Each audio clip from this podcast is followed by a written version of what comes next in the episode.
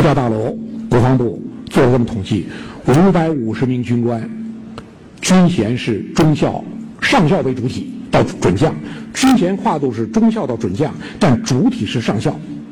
他要他要调查一下，这个军官的 intelligence 的 experience 在军官的表现中所占的比例，就他的才智和经验占的比例。才智、学历、智商嘛，经验，你做过什么或者没做过什么？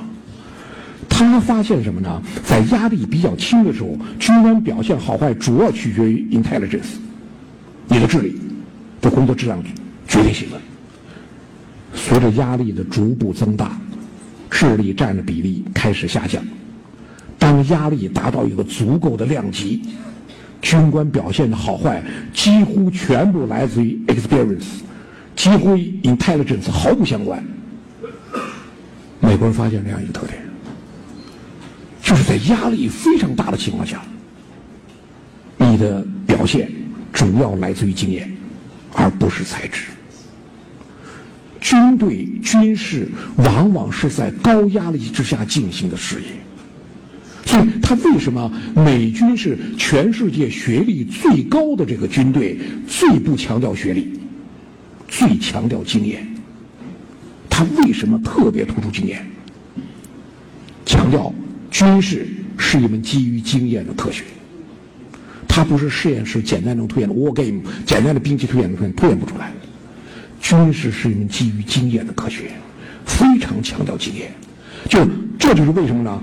我的人才，我的主要领导者必须从第一线产生，必须从最前沿产生，最基层产生。经验，经验无可替代。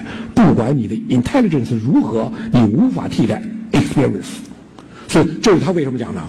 美军特别不反对直升机。你像我们有段时间，团长直接提军长，美军坚决反对。他就是台阶论，每个台阶都得干过，必须都得干过。为什么呢？积累经验。你没干过师长，你有师长经验吗？你突然当了军长，你越级了，你有你下级的经验没有？所以他为什么讲一个步兵师师长二十年才能产生，二十年以上才能产生一个步兵师师长？你再聪明，再好的训练，没有经验不行。学校能给你学历，院校能给你提供训练，但经验全靠你自己，全靠自己。我这给大家看一个美军对航母舰长的基本条件。你看他对航母舰长要求没有学历的标准，第一，飞行员出身。任职舰载中舰载机中队长以上。